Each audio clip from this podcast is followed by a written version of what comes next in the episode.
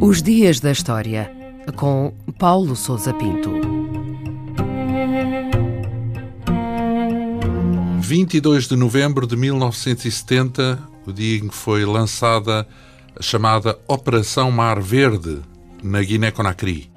Às primeiras horas desse dia, um contingente militar formado por cerca de 400 homens e com origem na ilha de Soga, no que era então a Guiné Portuguesa, desembarcou nas imediações da cidade de Conakry capital da República da Guiné. O desembarque das lanchas de transporte foi feito em silêncio e pela calada da noite, em pequenos grupos que rapidamente se dirigiram para vários alvos da cidade com objetivos operacionais bem definidos. Tratou-se da Operação Mar Verde, uma operação secreta levada a cabo pelas forças portuguesas da Guiné e comandada por Alpuin Calvão. Os seus principais objetivos eram o de atacar e destruir o quartel-general do PAIGC um movimento nacionalista que lutava contra a presença portuguesa na Guiné, libertar os prisioneiros portugueses, destruir os caças e as lanchas da Guiné-Conakry e, de alguma forma, abalar ou derrubar o regime deste país, liderado por Sékou Touré.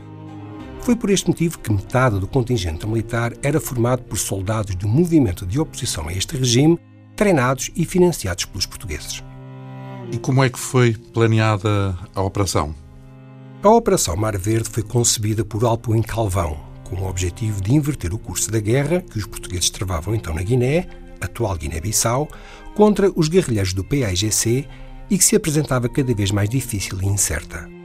De facto, os rebeldes contavam com o apoio político e logístico da Guiné-Conakry, onde possuíam o seu quartel-general e as suas principais bases. As lanchas torpedeiras dos guerrilheiros, que operavam a partir de Conakry, eram uma séria ameaça às embarcações portuguesas que era necessário neutralizar. A partir deste cenário foi planeada uma operação militar com vários objetivos, destinada a desestabilizar o PAIGC e o regime que o apoiava, contando para o efeito com a colaboração de soldados da Frente Nacional de Libertação da Guiné, um movimento de oposição a Sékou Touré. A operação teria de ser secreta e anónima, ou seja, sem qualquer elemento de identificação, uma vez que se tratava de um ataque a um Estado soberano no qual o Estado português não podia estar oficialmente envolvido. E qual foi o resultado da operação? A Operação Mar Verde foi um sucesso parcial. Os comandos conseguiram libertar os prisioneiros portugueses que se encontravam na sede do PAGC, que foi parcialmente destruída. As lanchas de combate foram inutilizadas e a central elétrica da cidade de Conakry foi danificada. Porém, outros objetivos não foram alcançados. Apesar do ataque ao palácio de Touré, o presidente escapou e o esperado levantamento popular contra o regime não ocorreu. Além disso, os caças MiG, que deveriam ser destruídos, não se encontravam no aeroporto. Os comandos recolheram, portanto, as lanchas de transporte e regressaram em segurança às bases portuguesas após diversas escaramuças e com baixas mínimas.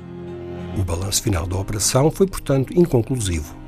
Se do ponto de vista militar pode ser considerado um sucesso, a longo prazo não teve qualquer utilidade, uma vez que não alterou o curso da guerra.